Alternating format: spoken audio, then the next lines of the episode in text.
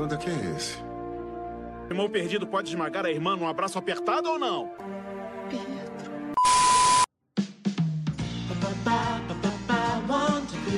Bom dia, boa tarde, boa noite, pessoal. Vocês estão vindo Frequência Sentinela, o podcast do Universo X-Men. Estamos aqui mais uma vez para falar do episódio semanal de WandaVision. Dessa vez, o episódio 5, lançado no dia 5 de fevereiro. Eu sou Felipe Santana. Oi, gente. Alisson aqui. Oi, gente. Aqui é o Michael. Isso quem é Natan Salim falando. Eu sou o Lucas.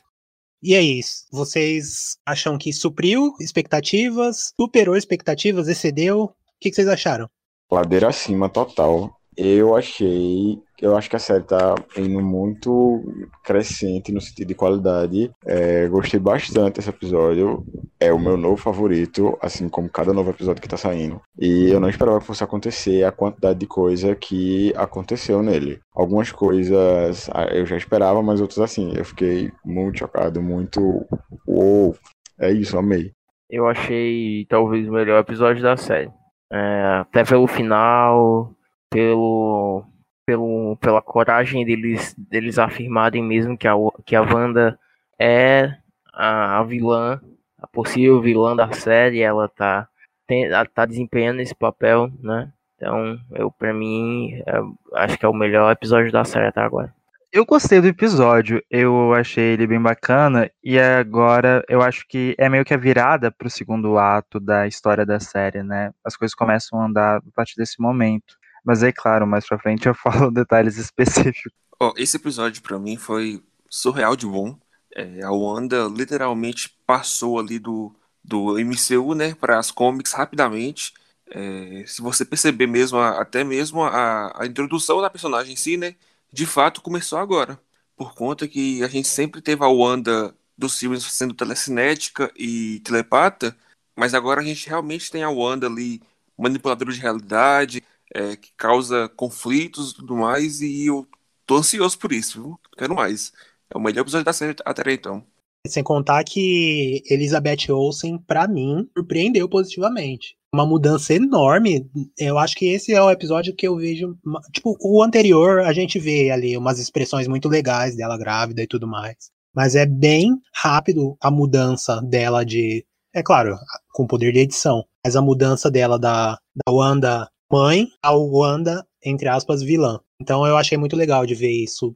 Essas, esses dois extremos, assim, da personagem num episódio só. Ah, velho, eu assim, desde, desde assim, desde Era de Ultron, que é um filme que eu não gosto, eu percebo que ela era uma, uma atriz muito boa, só precisava de um, de um, de um protagonismo. E assim, na série, principalmente nesse episódio que você vê, né, a nuance dela vilã, é, dela sendo fazendo o papel de mãe, fazendo o papel de esposa, é bem interessante, porque é, você pode perceber que ela, ela, ela, ela tem, por exemplo, em duas cenas, é, você tem ela sendo vilã com a Sword, quando ela sai de Westview, e você tem ela sendo meio vilã quando ela encara o Visão. E são duas atuações extremamente é, diferentes. E isso é muito interessante de ver. Não é qualquer atriz que consegue fazer isso, né? Principalmente em uma série com tanto com tanta fantasia. E forçou. ah, ah, gente, eu vou enaltecer. O Damato citou essa coisa dela ser mãe, não tem como não mencionar que é logo no começo do episódio as duas coisas que acontecem muito rápido é o crescimento, né, dos gêmeos, do nada, e um pouco antes disso, piada é repetida novamente, eles repetem a piada de que a Wanda gosta de mais, mais de um dos filhos do que do outro. Eu pensei que as duas coisas fossem os dois filhos dela. Eu também. é, faz sentido. As duas coisas lá que ela chama de filho. Era duas coisas que aconteceram no mesmo momento. Mas e aí, os filhos? Mano, eu adorei ver eles criancinha. Até um pouco chateado que eles cresceram rápido demais. Oh, faz sentido a Wanda gostar do Tom, porque o Tom é fofinho demais, velho. Pelo amor de Deus. Eu achei mais o Belém. Se um dia eu for pai e meus filhos forem daquele nível, de, desse nível de fofura, um filho meu me pede um cachorro, eu compro um canil nessa situação. Ah, gente, mas eu achei os moleques muito bons, muito bons. Principalmente os pequenininhos, sabe? Tipo, pela, pela idade deles, é, eles convencem é, atuando. Não ficou uma coisa tipo a Mulher Maravilha criança. Sim, sabe? eles são bem orgânicos, velho. Eu fiquei surpreso com isso também. O que é que tu ia falar da Mulher Maravilha? A Mulher Maravilha criança, que é assim, é, um, é meio duvidosa. O Billy sendo mais espontâneo, mais expressivo, ou melhor, o Tommy, né? E o Billy sendo mais emocional, mais racional. Eu entendi que tu ia dizer que eles atuam melhor que a Gal Gadot. Aí eu. Ah, tá. Não é muito difícil, não. Brincadeira.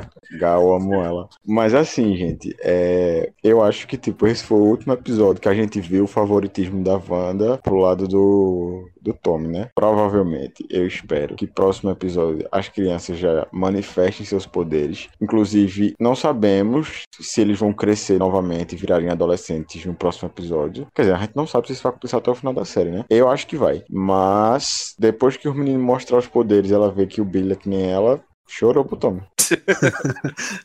Sobre os poderes deles, eu acho engraçado, né, eles colocarem a ideia de é, os dois poderem alterar a realidade, mas também os dois é, modificarem o tempo ali, é, avançando no tempo em si, né, pra crescer mais rápido. São dois nuances dos poderes dos dois. Então, quando realmente é estourar aquela bomba todinha lá e os dois saírem do, do domo, né, do hexágono, do Rex, mostrar então aí um poder para um lado um poder pro outro. A gente sabe qual é o ponto mais negativo pra mim desse episódio? E aí, Felipe fica quieto enquanto eu falo.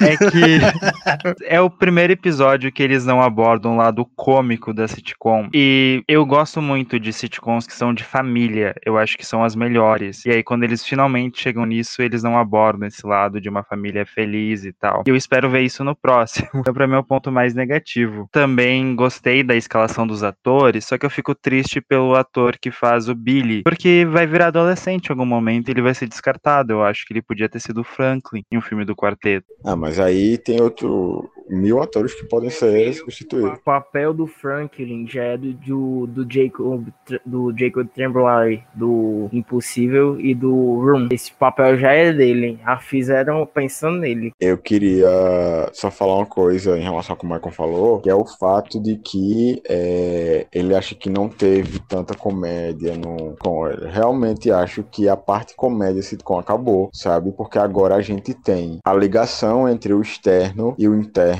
do que está acontecendo. E a partir do momento que a gente já sabe o que está acontecendo, eu acho que o sitcom ele já adquiriu, pelo menos eu, eu observei nesse episódio, eu acredito que vai continuar nos próximos, é que a comédia ela tá menos presente, tá uma coisa mais dramática. A Wanda ela tá agindo, as situações estão acontecendo com muita estranheza. Não é mais uma coisa natural, é uma coisa tipo, isso aqui tá acontecendo porque a Wanda tá fazendo isso. E tá com uma carga muito, muito mais pesada em cima. E inclusive até no, no, nos promocionais, acho que na última década do sitcom, que é o baseado no Modern Family, ela tá com um semblante de uma pessoa depressiva, para dizer assim. É um, um, ela, ela faz graça, mas a, a, a expressão facial dela é de, de tristeza. Então eu acredito que os próximos episódios vão se manter nessa, nessa tensão, nesse, nesse, nesse drama, e a comédia não vai ser um, uma coisa natural. O que é bem interessante.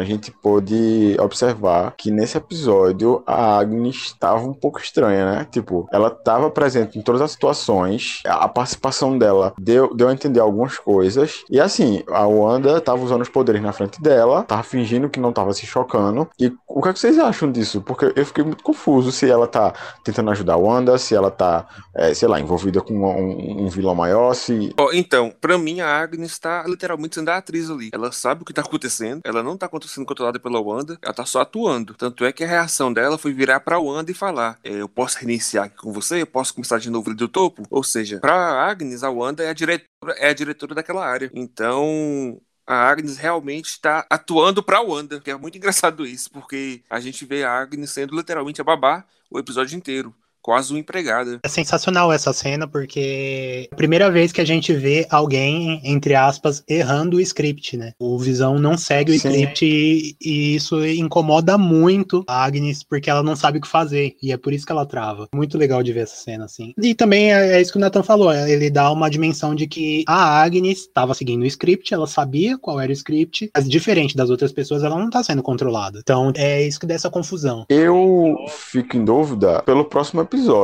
que é do Halloween, que a gente vê pelos primeiros trailers da série, que o Visão toca na cabeça dela e desperta ela como ele fez com o Norm nesse episódio lá no, no escritório. Aí eu fico tipo, tá, se ela tá atuando, como é que ela despertou ali, sabe? Naquela hora que ela diz, ah, eu morri. Ele, tipo, por quê? Porque você já você morreu, você tá morto. e daí me causa esse choque. Mas assim, é só por essa cena que a gente não sabe qual foi o contexto que aconteceu. Pela série até agora, como o Nathan falou, parece que ela tá, ela tá atuando e ela tipo, tá ciente de tudo e tá coagindo alguém para fazer as coisas acontecerem ali dentro. Outra coisa que vale notar aqui também é, é o fato da, da Agnes parecer, parecer, né? Fazer magia ali com os bebês, né? aquela simpatia de jogando lavanda, misturando com álcool, isso é muito feitiço, véio, sei lá. E eu realmente espero que seja. Tem também uma questão do, do cachorro, se eu não me engano, Cachorro? tem. Que cachorro o quê? Não sou cachorro. Do nada.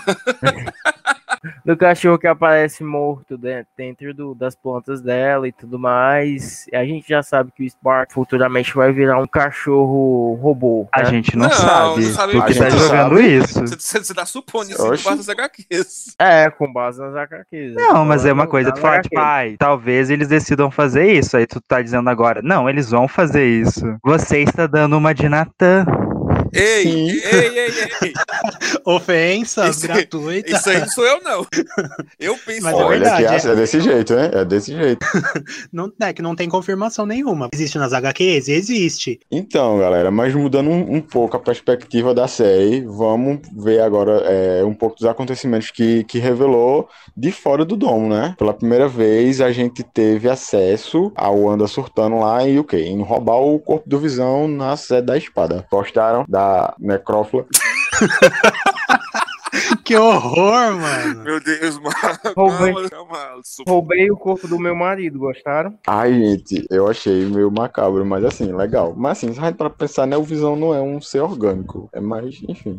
Ela só roubou um computador, no final das contas. Eles citam que pelo menos ela reviveu ele. Mas também é teorias deles, assim, né? Eles não sabem. Eles acham que ele, que que ele tá Exatamente. 100% vivo. Mas pelo menos eles dão uma aliviada ali falando que ela reviveu ele. Sabe uma coisa bizarra nessa cena? Que, ó, quando a Wanda vai invadir lá a, a, é porque o Visão tava totalmente desmontado, velho. Então, tipo, ela chegou. Ah, e outra coisa. Na cena da Mônica, na verdade, quando ela tá fazendo o eletrocardiograma lá, né? Tem uma cena inédita da Wanda chorando. Parece que no fundo é, é o Westview, né? E ela tá usando a mesma roupa que ela invadiu a, a estação da, da SWORD. Então, eu acho que é uma cena conectada ali. E isso me faz lembrar o seguinte: talvez tenha sido ali o momento em que a Wanda percebe que o Visão tá todo destruído, né? E, e ela vai tentar reconstruir ele, não sei. Eu também acho que essa cena é do começo de tudo, de, de o que levou a anomalia de Westview ser criada. Falando em Mônica, achei bem interessante já mostrar que tem alguma coisa ali errado com ela, que ela, enfim, provavelmente vai ganhar seus poderes ali pelo, pela cena do início. E também achei interessante o fato de ela mencionar que ela não se dá bem com a Carol, Capitã Marvel, né? Porque a gente sabe que elas eram muito amigas, inclusive eu acho que a Carol é a madrinha dela, alguma coisa assim, né? E daí aconteceu algum atrito, que a gente ainda não sabe o que é, provavelmente seja porque a Carol foi pro espaço esqueceu da existência delas, ou algo relacionado a isso. Mas outra coisa também interessante é que ela menciona que conhece um engenheiro aeroespacial, engenheiro, engenheira, engenheire. A gente não sabe quem é. Quem você acha que pode ser? A questão também é, é sobre a dublagem. Eu não assisti o dublado, mas parece que na dublagem falam que é engenheira, né? É, Mas então, é porque se essa pessoa não for revelada, a dublagem ela tem que escolher um, um gênero, e elas têm que traduzir o gênero pelo, pelo texto original, mesmo sem saber quem é o personagem. Mas aí eu já não sei se, se a dublagem tá entregando isso ou não. Tem uma teoria do pessoal achando que pode ser o Reed Richard ou a Riri Williams, é a Homem de Ferro, Mulher de Ferro. Coração de ferro. Coração de ferro, é isso aí. A cena mais interessante, é, eu acho que a cena mais interessante pra mim foi a parte que mostra lá que eles conseguem botar um, um drone dentro do domo por ser da década de 80, já que a tecnologia conversa com a tecnologia do domo. Inclusive revela que não é só uma questão de décadas de sitcom. A realidade criada pela onda lá dentro é literalmente daquela década. Ou seja, qualquer coisa que está à frente tecnologicamente, visualmente, assim que entra no domo, ele é convertido para alguma coisa daquela época, né? E daí a gente viu o drone lá dentro e tivemos aquela cena maravilhosa da Wanda saindo dentro do domo, que eu não esperava que fosse acontecer nesse episódio. Pois eu também não. Não, e eu achei muito boa, muito boa mesmo, quando ela sai puta de lá. Do tipo, ela tem noção das coisas. E ela, tipo, sai dizendo assim: não mexam comigo, não mexam com a minha família, senão eu vou desandar a porra toda aqui. Mano, e pior que, tipo, eu, eu fiquei arrepiado mesmo vendo essa cena. Muito. é, essa, essa é a parte que mostra a diferença da atuação da Elizabeth. Porque a- as expressões são diferentes, ela tá dura ali de, de, na questão de, de cascuda mesmo. De, mano, vocês não têm noção do que vocês, de com quem que vocês estão mexendo. E aí ela mostra isso quando ela, tipo, com um movimento só, usando o poderzinho um pouquinho, ela controla todo mundo que tá ali e faz eles mirarem lá as armas pro cara da Sword. Muito da hora Eu essa cena. Eu diria mais, quando ela sai do domo, você consegue ver que ela não tá bem mentalmente. Deu- Eu, eu tive essa impressão vendo ela, sabe? Tipo, ela tá muito instável ali. Ai, velho, achei foda. A própria Carol Conká. Referências. Apelou. Cada um com sua realidade paralela. Quem vai citar o fato da Wanda usar os mesmos movimentos Magneto, não, velho? Eu, eu ia falar isso como um paralelo também. Eu consigo ver que não é uma referência, mas remete muito, assim. O fato de deles terem armas apontadas pra eles e com facilidade voltar essas armas contra o atacante e tudo mais. Não é um paralelo, mas é muito legal de ver que parece ter uma referência, Que se assemelha. mesmo que não O proposital. pior é que Exato. tem duas cenas que fazem remetência aos dois magnetos, então é muito bizarro isso. Pensar assim que talvez a Marvel tenha feito ali uma similaridade, mas também não seja, sei lá. É, uma das coisas bem interessantes nesse, nesse episódio é que eles falam o nome, ele- eles, é, no momento lá, né, da, de uma reunião da SWORD, o, o- eles acabam revelando uma- umas informações bem interessantes do passado da, da Wanda e até do Pietro. Ela nasceu em 1989, ela tem o que, 32 anos? Não, ela deveria ter. Ela deveria ter 34 anos, porque atualmente o MCU tá no, em 2023. Só que ela foi blipada e ela sumiu 5 anos, ou seja, são 5 anos que não contam como idade dela. Então ela tem 29. E tem uma coisa bem interessante que eles falam o nome dos, do pai e da mãe dela. É Irina e Oleg Maximov. Vocês acham que esse Oleg Maximov pode ser. Vocês acham que pode ser uma identidade falsa que o Magneto usou viajando aqui? É o da Mata. Eles morreram. Alguém vai perder a carteirinha de Marvete. Mas diga assim, vocês acham que isso pode abrir a, a possibilidade desse cara estar vivo e dele ser o Magneto? Não. Não. Não, porque a teoria é de que, tipo, talvez o Magneto parou o míssil lá, que acho que também não faz muito sentido. Mas eles morreram, tipo, eles são órfãos, teve cadáver lá, provavelmente, sabe? Por isso que eles são órfãos. Eu acho que abre aí uma possibilidade. Não, porque ela nunca falou que o cadáver dos pais deles nunca foi encontrado. Ela Também não falou que foi. Pois é. É em aberto. Será que ele tá morto? Ele pode não estar morto. Pra mim, eu acho que é só um casal, um casal aleatório que apareceu lá e adotou eles ou, teve eles, não sei. Mas abrindo esse assunto dos pais da Wanda e do Pietro, vocês não acham que aquele casal que aparece nos comerciais possa ser eles? Isso eu acredito que seja. Por conta que os atores né, são os mesmos em todos os, os, os comerciais e faz sentido realmente serem eles, né? Porque os comerciais são traumas da vida da Wanda. E a morte dos pais também é um trauma, né? Eles perderam os pais com 10 anos e ficaram órfãos. Tinha até ficado confuso que vocês fala, falou de casal que tá nos comerciais. Eu falei, mas eu nem assisto os comerciais de WandaVision, como é que eu vou saber? tá falando, tá falando da- do- dos comerciais da série. Olha, eu acho que não é pelo fato de que ela não consegue trazer ninguém à vida. E a gente sabe que mesmo os comerciais são coisas que estão acontecendo ali dentro. Então, se está acontecendo ali dentro, quer dizer que são pessoas dali de dentro. E, tipo, já que ela não consegue ressuscitar ninguém, aparentemente, não acho que sejam os pais dela. Tá, mas a abertura da série não é uma ilusão total? Levando em conta que os créditos acontecem, sei lá, talvez não. Talvez não, exatamente. Eu acredito que os comerciais sejam figurativos apenas. Ah, sim, eu acho válido a gente comentar, porque para quem escutou os episódios anteriores do podcast, viu que a gente estava nesse debate de o que os comerciais representam. E nesse episódio confirmou a teoria da gente que, que cada comercial é contando cronologicamente a vida da, da Wanda, que o, o primeiro foi. O primeiro foi o quê mesmo? gente? A torradeira dos Stark. Ah, sim, a torradeira do Stark, que representa o míssil que explodiu a casa dela. O segundo foi o relógio do Strucker, é, que Os adotou ele, os experimentos. Não, o experimento é o terceiro, que é o do sabonete, que são os experimentos que deu poderes à Wanda. E o quarto, ele não ficou tão claro, que as pessoas, algumas pessoas ficaram voando, que é o dos guardanapos lagos. Ele representa o incidente da Wanda em Guerra Civil. Para quem não sabe, é aquela cena que ela explode o prédio indiretamente e causa todo um incidente que é, desencadeia a Guerra Civil. Acontece na cidade de Lagos. E é, vocês lembram qual é o slogan do guardanapo? É tipo assim, lagos, pra quando você faz bagunça sem querer. É, exatamente. Ele representa o incidente que a Wanda causou, mesmo sem intenção. Que eu achei bem interessante. Acho que o próximo comercial vai ser referindo a quê? Sobre a Visão, provavelmente, né? O Visão foi destruído. Ó, ó, é, aproveitando essa ideia dos comerciais, é, a gente comentou no grupo ontem né, sobre a possibilidade deles serem também referências a Joias do Finito. O que que vocês acham disso?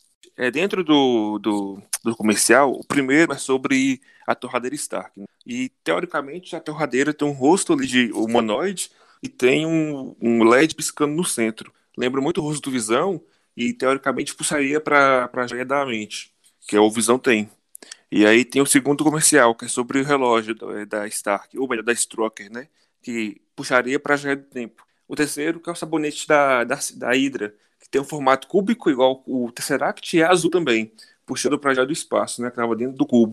E agora o último foi sobre guardanapo da Lagos, né?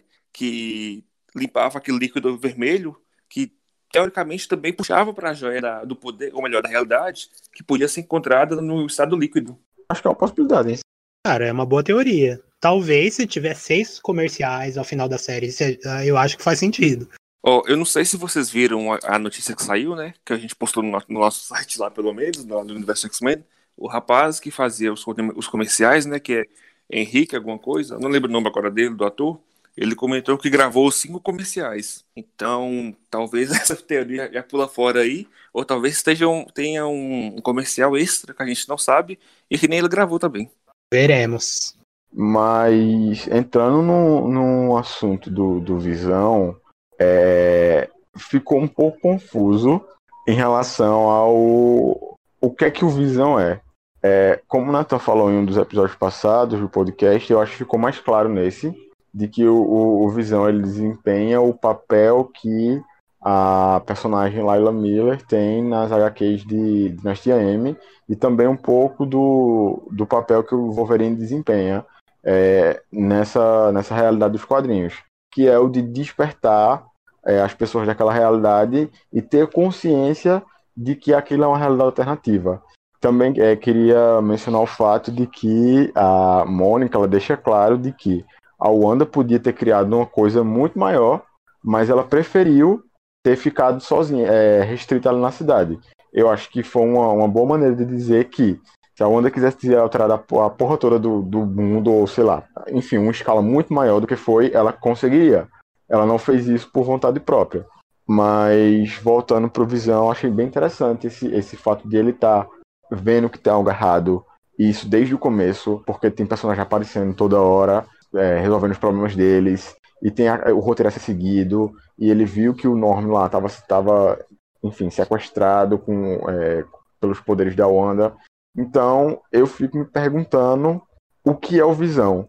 Na minha concepção, ela pegou o corpo morto dele e colocou e criou uma nova inteligência artificial, que não é o Visão dos filmes anteriores, já que não tem aparentemente nenhuma eh, ligação com a joia da mente, e que é um personagem novo que ela, ela criou e que vai acabar, enfim, eventualmente sendo morto novamente, destruído. Eu eu não sei, o que, é que você acha? Nossa, que complexo. Eu, eu entendo a teoria e acho que faz sen- sentido, mas talvez eu acho que eles não iriam tão longe. Eu acho que é, é o Visão mesmo. Mas, tipo, numa, numa personalidade que ela colocou assim. Como ela gostaria que ele fosse, e já era. Nada muito complexo no sentido de ser uma outra personalidade. Tipo, eu digo isso pelo fato de que ele diz que não lembra de nada antes do evento. Então eu, eu aceitei pra mim que isso é uma pista pra dizer que aquele não é o mesmo personagem. Justo, justo, justo. E, e realmente não é, porque o, o Visão da série é mais, humano, é mais humano, né? A- Em todos os filmes da Marvel, a gente vê o Visão sendo mais, mais um robô, tentando se descobrir e tal. Só que na série ele é bem, humano, bem humanizado. A gente vê mais sorriso, vê mais expressões. Mesmo nesse último episódio, a gente viu ele com raiva, que é uma forma que o Visão original nunca, nunca estimulou, nunca é, fez. Né? A própria Wanda não reconhece ele, falando que ele nunca gritou daquele jeito com ela e tal. Realmente, aqui dá pra, dá pra entender né, que, que não é de fato o Visão que a gente já conhecia e que é um personagem criado pela Wanda. Eu não vou falar muito assim sobre o Visão em si, porque é até injusto, por conta que eu vi os spoilers, eu vi o vazamento, eu sei o que tá por vir, então vou me calar por aqui mesmo. Eu acho que é, é o Visão que a gente conhecia, só que sem a joia da mente. Como já foi explicado lá no Guerra Infinita, o Visão, a personalidade do Visão não era só da joia da mente, era do Stark, do Tron, do Bruce Banner, do Jarvis. Então eu acho que ela ressuscitou ele mesmo, só que tem ali é, peças faltando na consciência dele e eu acho que ela apagou é, o passado né, dele de Vingador e tudo mais para não para fazer ali uma vida mais cotidiana, mais normal possível. Acho que ela não quer, como tá bem óbvio ali, acho não, é óbvio que ela não quer que ele se lembre do que aconteceu, que ele morreu e tudo mais. É, essa é uma possibilidade. Tipo, eu acredito que seja um novo, porque, em suma, o Visão é uma inteligência artificial. É, então ela teria que ter tido acesso a um, um, backup dele ou algo parecido que, sei lá, Shuri fez lá em Wakanda, mas eu não acho que chega, chega tanto, entende? Mas eu acredito que isso é uma questão que a gente vai ter que esperar os próximos episódios para ver é, o que de fato vai ser. Ele é uma inteligência artificial, e, mas tu falou assim, ah, ela, ela precisaria ter acesso a algum tipo de tecnologia para trazer ele de volta. E eu acredito que não. Eu acho que com os poderes dela, ela alterando a realidade, eu acho que ela conseguiria, é, de alguma forma, algum acesso de poder mágico ou dimensional. Tá vendo aí que é, eles podem ir para esse lado. Eu acho que ela poderia ter trazido ele de volta, assim, com os poderes dela, ou com a ajuda de alguma outra pessoa com com poderes de magia, alguma coisa assim do tipo. Mas outra coisa interessante é que a, esse episódio é, meio que deu a entender de que a Wanda não controla o, o Visão. Não só o Visão, como parece que ela não controla muita coisa na cidade. Ela dá a entender isso, né? Ah, se você acha que eu controlaria tudo isso aqui, ela chega a ter esse diálogo com o Visão. Gente, sabe uma coisa que é engraçada? Vocês ficam pensando em 50 mil teorias e no final as coisas são super simples. Eu disse isso no episódio passado e eu volto a repetir. A pessoa ficou inventando inúmeras teorias sobre como o Homem-Formiga ia sair do reino quântico e no final foi um rato. Scott. Uma coisa bem interessante que foi mencionada em Guerra Infinita e até um ponto importante do filme é que os poderes da, da Wanda têm a mesma energia da joia da mente. E talvez isso tenha, tenha algum, alguma coisa a ver com é, até mesmo o, o, até que ponto ela controla o visão e o, o como ele voltou à vida. E o, a questão assim bem legal é que a gente já viu que, pelos trailers e tudo, que ela tem ali um, um, uma cena dela com a joia da mente. E a, meio que a joia da mente explodindo. Então é bem interessante notar isso. Para mim, ficou claro que é um contexto maior do que ela. Talvez, ela, provavelmente, ela criou, influenciada por alguma coisa, mas ela não é inteiramente responsável por aquilo. Ela, ela é responsável pelo que diz respeito a felicidade dela. Ela tem um controle sobre essas coisas que afetam diretamente ela e não tudo, como ela fala, de, de sei lá, alguém marcar uma consulta ao dentista ali da cidade. Porém, outra coisa que é mencionada lá dentro, que vai contra essa própria ideia dela não estar em controle de tudo, é na hora que o, o Visão é, bota a consciência lá no Norm e ele entra em desespero e ele diz: Ela tá na minha cabeça faça parar, faça parar. Como a, a moça lá do primeiro episódio, a senhora que tava no jantar. Que dá a entender, e a Geraldine, a Geraldine não, a Mônica, é, e a Mônica falou quando saiu, que a, a, a Wanda tava na cabeça dela. Daí eu fico em conflito. Tipo, a Wanda tá na cabeça de todo mundo ou não? Eu achei muito objetivo colocar essa ideia de é ela na minha cabeça e tal, por conta que a brecha para ser a Wanda. E se a gente for olhar dentro da narrativa da série em si, nesse episódio principalmente, a gente vai ver realmente que a Wanda é a vilã. Ela saiu do domo ali ameaçando o pessoal, mesmo sabendo que tinha pessoas presas na cidade, né? Ela também revelou que. Ou melhor, a Mônica revelou que ouvia só os, as emoções da Wanda e tal, que era desesperador e tudo mais. E também teve essa cena do Norm aí sendo despertado pelo Visão, né? Então, em vários pontos da série, deixa, deixa em aberto a ideia da Wanda ser a vilã. Só que o final da série, o final do episódio, deixou bem claro que ela também não tem controle sobre tudo que acontece ali. Então, tem outra pessoa controlando a Wanda e ela só tá sendo ali uma marionete também.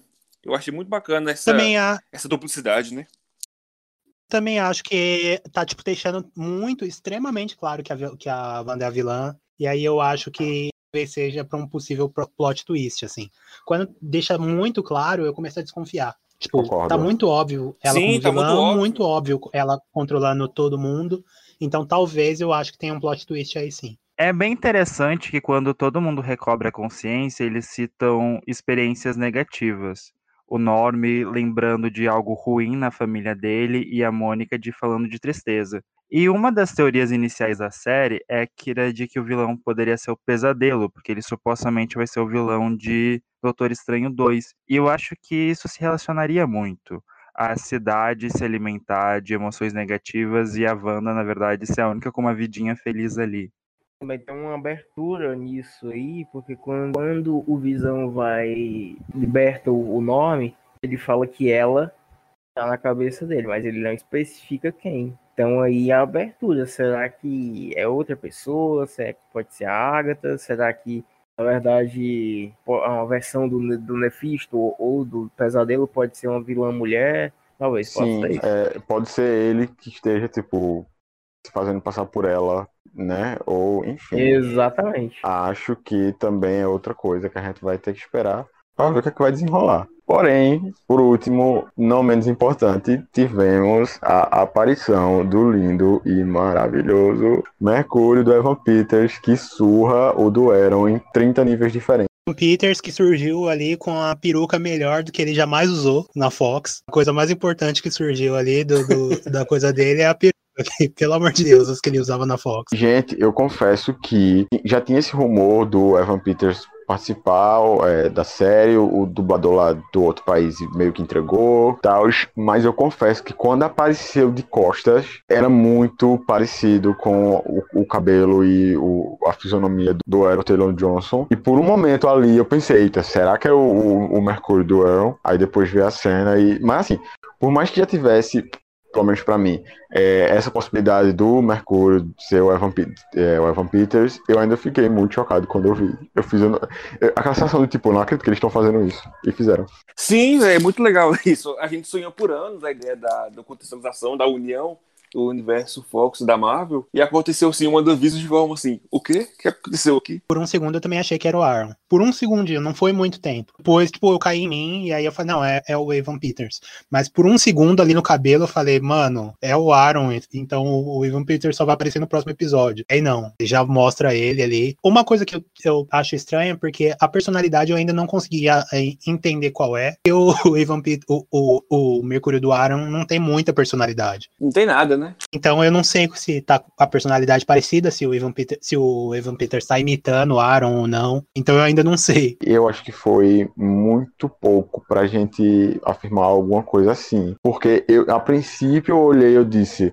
Tá, é a personalidade do Mercúrio da Fox. Só que depois eu observo que o Mercúrio do, dos Vingadores, do, do Aaron, ele também tinha as gracinhas, sabe? Do tipo, ah, você não me viu chegando. Ah, vocês vão continuar aí falando enquanto tava, tipo, tirando os cabos lá do Visão. Ele, ele também tinha esse viés. A diferença é que ele era chato, ele não era carismático. Mas daí eu não sei até que ponto isso é algo do roteiro e, enfim, do ator. Mas uma coisa que fazia o outro Mercúrio ser chato é que ele fazia muito o papel de irmão mais velho protetor, né? Enquanto o Mercúrio da Fox era só ele. Eu não sei se era isso não, eu só não gostava dele mesmo, não Eu achava também não. carismático. Eu acho que é um filme ruim, gente, mesmo. Eu acho que uma pauta muito importante pra gente debater é se aquele é o Mercúrio ou se não. É o que a galera tá querendo saber, tipo, se é o Mercúrio ou se alguém se passa pelo Mercúrio. Já que, nas palavras da Darcy, ela reescalou o irmão.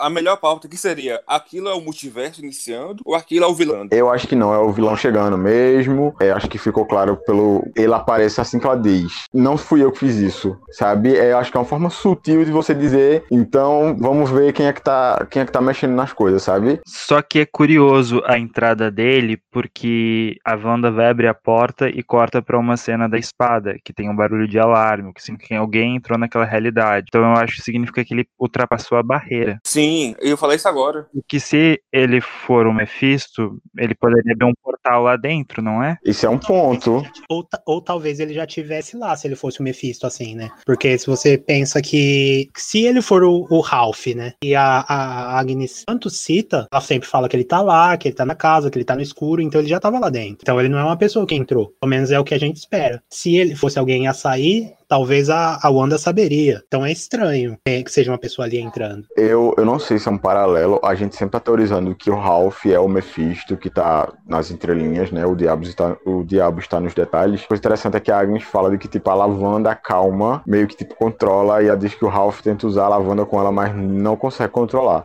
Mais um fato que corrobora que talvez ela não esteja sendo, enfim, manipulada, esteja junto com ele, enfim, na, no plano maior. Mas eu acredito que seja de fato o Mephisto. Mas assim, eu achei muito genial, muito genial. Não esperava isso, que isso fosse acontecer, que a Marvel fosse fazer isso, sabe? Por mais que não seja o Mercúrio. Genial demais. Uma coisa interessante que o episódio constrói várias vezes que a Agnes que tá perturbando a Wanda, assim, né? Sempre que acontece algum evento em si, chega a Agnes e entra na casa. Ou chega a Agnes e começa a interagir com o casal. No final do episódio, eu tava vendo algumas react, reactions, né, do pessoal, assim, na internet que assistia e tudo mais, e todo mundo comenta a mesma coisa. Não, é a Agnes, é a Agnes, é a Agnes. Eu achei muito interessante isso, por conta que a série monta pra gente que a Agnes tá perturbando o tempo todo a Wanda. Aí chega no final, não é, é o Mercúrio. Uma coisa interessante, já que você mencionou ela, é o fato de que, às vezes que mostra as crianças crescendo, eu acho que ela tá, ela tá sempre por perto, né, a Agnes? Ela tá sempre bem próxima, assim, né? Verdade. Não, verdade, sério mesmo. Dá a entender que são as crianças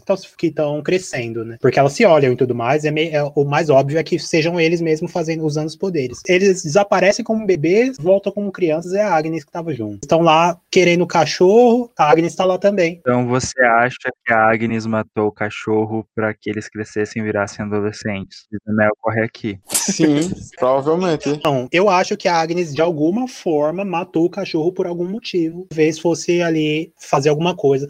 Ag- Agora, eu não sei, você mencionou o fato dela querer que eles crescessem, ou talvez fosse matou porque, sei lá, era alguma forma de se aproximar das crianças. Talvez algum enviado de Mephisto, por exemplo. Que literalmente, se for o Mephisto, é que o enviado é o cão. Porra, Xuxa. Faz sentido. Nos quadrinhos, existe uma coisa chamada Flor Eterna, que ela é baseada, pelo menos ali assim, pelo menos que eu- pelo que eu li, né? É tipo uma flor que te concede uma visão futura sobre os eventos. Como é que funciona a flor? Você tem que comer em, dois, em duas ocasiões. A primeira, quando você tiver fome. E a segunda, você deve matar aquela pessoa ou animal que comeu a flor. E você deve comer o estômago ou comer a flor no estômago do bicho. E aí você vai ter então as visões do futuro em si. Nesse episódio, o Spark, né, lá o Faísca, ele comeu as, as azaleias da, da Agnes. E foi bem assim, específico ela ter falado que ela ah, comeu as azaleias e tal. Só que as, as flores das azaleias, elas são bem semelhantes às flores da flor eterna que existe quadrinhos. Então será que a Agnes forçou o, o ca- o cachorro a comer a, a azaleia para poder rasgar o abdômen dele e pegar no estômago a, a flor e comer para ter visão futura? Vocês imaginam a Marvel fazendo isso?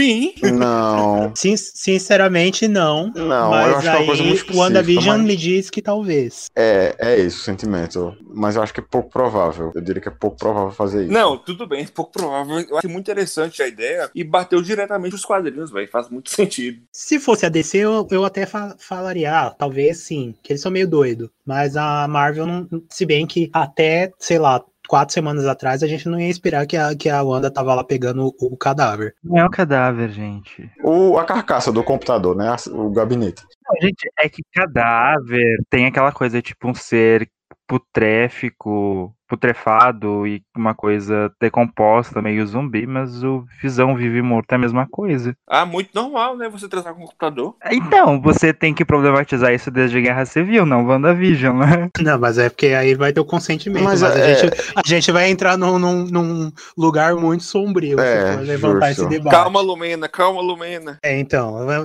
vamos parar por aqui. Já que a gente tá entrando ali numa discussão meio nublada, é melhor a gente parar por aqui e continuar da semana que vem, porque agora eu já não acredito mais que eles vão colocar dois episódios e deixar uma semana sem, então vai ser um episódio só, eu acredito, não vai ser duplo. E a gente pode continuar debatendo na sexta, no epi- do episódio da sexta-feira que vem. Que promete ser o episódio, viu, galera? Eu acho que é o episódio em que ela vai ganhar o nome. Eu, Será? eu também Que nome? acho. Feiticeira Escarlate. Ah, é, nós não comentamos isso não, pô. O pessoal da Sword cogitou o nome pra Wanda, eles falaram que não tinha possibilidade de ter, porque ela não existia um. Vem aí. Sabe a coisa mais chocante disso? É que no material de divulgação a cadela da Marvel usa. Então, eu, eu fiquei até confuso agora com você falando, porque não me tinha me tocado. Minha cabeça sempre foi, e sempre foi. Não, até nos créditos a Marvel usa É porque no- dentro dos filmes ninguém nunca denominou ela assim, só fora mesmo. Aí agora que a série tá. Olha só, olha só que interessante. No mesmo episódio que a série introduziu a ideia de um codinome pra ela, também introduziu a ideia dela manipular a realidade. Dois poderes da Wanda, melhor, duas é, facetas da Wanda, né? Dos quadrinhos pro pro MCU. A gente vai ficar por aqui, né? Por essa semana. A gente continua na semana que vem. Eu vou me despedindo aqui. Tchau pra todo mundo que tá ouvindo. É, se quiserem falar com a gente, é arroba Universo X-Men em todas as redes sociais. Eu me despeço. Tchau, tchau. Esqueçam-se vocês aí também. Tchau, gente. Eu queria falar que a Wanda é muito maior que qualquer canceladora do BBB. que aleatório. Tchau, gente. Eu quero dizer que Feiticeira Escarlate me ensinou a surtar e a fanficar quando ninguém ao menos tentou. Falou, pessoal. Até a próxima. A próxima, gente, e a Feiticeira Escarlate vem aí. Tchau.